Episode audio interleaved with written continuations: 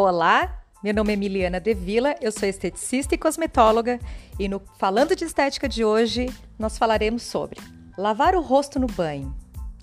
Deve-se ou não? Pode ou não pode? É certo ou é errado?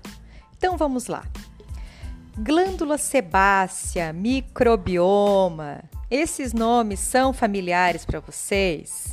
Para algumas pessoas sim e para as outras não. A glândula sebácea, gente, ela está anexada ao folículo piloso e é ela que secreta o sebo, o lipídio, o óleo que está presente na nossa pele.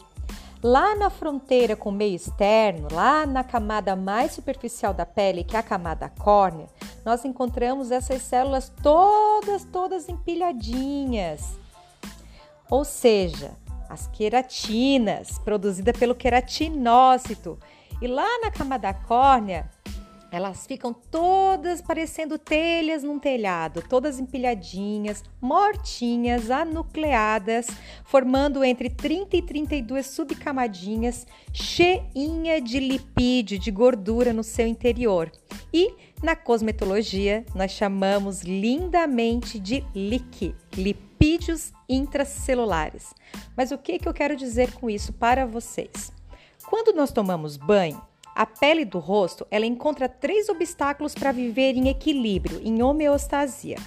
O primeiro obstáculo são os tensoativos inadequados do sabonete em barra e da espuma do próprio shampoo, que são geralmente muito alcalinos, entre 8 e 9 o pH. Nós temos os bonzinhos usados nos cosméticos faciais, né? Que altera o pH da região que fica entre 4,7 e 5,75. Outra coisa é a temperatura da água no banho. Geralmente, nós tomamos banho com a água quente demais e, gente, a água precisa realmente ser morna, né? Para não agredir a nossa pele nem nosso couro cabeludo. E a terceira coisa somos nós, é você. Sim, por quê? Porque a gente faz os dois anteriores errado. Então, esses três fatores juntos, eles desregulam o sistema de proteção da pele do rosto e ativam assim o aumento da secreção de sebo e alteram o microbioma da pele, a microbiota que nós já falamos no podcast anterior sobre o dedo no pote.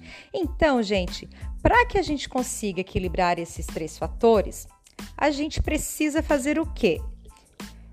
Se a gente vai usar no banho um sabonete adequado, a temperatura da água adequada, se cuidar com a espuma do shampoo no rosto, já tá ótimo, né? Lave no banho se quiser lavar o rosto. Se você não gosta de lavar o rosto no banho, lave após o no banho, lá na pia, faz aquele ritual que muitas cosmetólogas esteticistas ensinam direitinho, principalmente nessa quarentena agora, que meu Deus, todo mundo aprendeu a cuidar do rosto direitinho. Então, o segredo de tudo é você conhecer o seu biotipo de pele, saber que tipo de pele você tem, saber elencar os melhores produtos para você.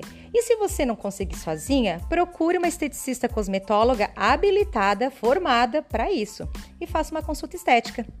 Beijos e até a próxima maratona do conhecimento na estética.